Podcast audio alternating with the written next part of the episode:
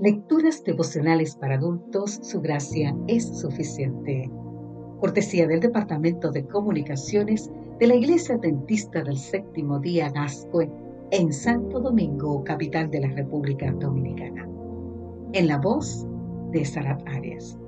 Hoy, 24 de mayo, tristeza que no entristece.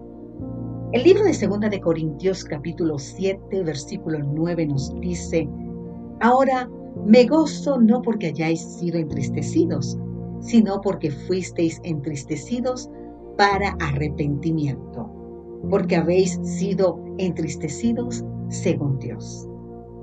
Pablo había escrito una carta a los corintios muy dura, la cual lo entristeció, no por haber hecho nada malo, sino por la ansiedad de saber si sería bien comprendida y alcanzaría su propósito.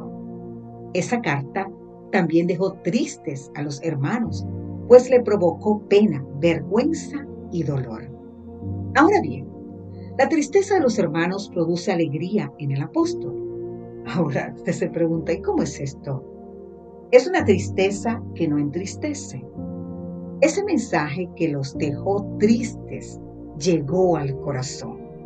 Así fueron inducidos por Dios al reconocimiento y al arrepentimiento. Y eso no solo alegró el corazón del apóstol, sino también a los cielos. Te invito a leer más en el libro de San Lucas capítulo 15. La tristeza que proviene de Dios produce el arrepentimiento que lleva a la salvación, de la cual no hay que arrepentirse, mientras que la tristeza del mundo produce la muerte. Te invito a leer en el libro de Segunda de Corintios, capítulo 7, exactamente el versículo 10. Esaú tuvo un corazón afligido que no resultó en una vida cambiada. David, en cambio, reconoció su pecado y fue restaurado.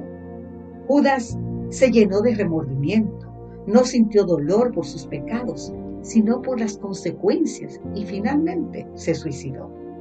Pedro, sin embargo, lloró, se arrepintió de su caída y experimentó la verdadera conversión. Entonces, la necesidad de arrepentimiento no es solo para los incrédulos. El creyente también necesita arrepentirse. Esto implica cambiar de opinión, sentir dolor por el pecado y no solo eso, separarse de él. Los creyentes desobedientes necesitan arrepentirse, no para ser salvos, sino para restaurar su comunión con Dios. Afligir a los hermanos disgustaba a Pablo, pero se consolaba al saber que ese malestar era pasajero. Aún un llamado al arrepentimiento debe hacerse con humildad a fin de restaurar y no condenar con corazón de pastor y no con zarpazos de lobo. La tristeza, según el mundo, es superficial. Produce descontento, resentimiento, amargura, pérdida, dolor y muerte. La tristeza, según Dios, es profunda. Causa perdón, paz, salud, ganancia, gozo y vida. Nos lleva al reconocimiento de haber ofendido a Dios y al prójimo reparar la falta y a reorientar la vida con el propósito de evitar la repetición, dando frutos dignos de arrepentimiento. Todo esto solo es posible por la gracia de Cristo y la obra del Espíritu Santo. Querido amigo, querida amiga, Jesús no murió por nuestra justicia, sino por nuestros pecados.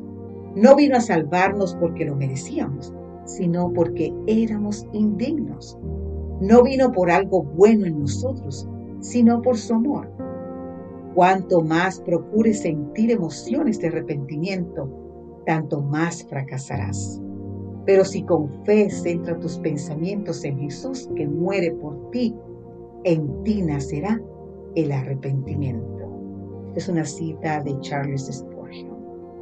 Que Dios hoy te bendiga en gran manera y nos lleve cada día a ir a Jesús con un corazón abierto y arrepentidos. Amén.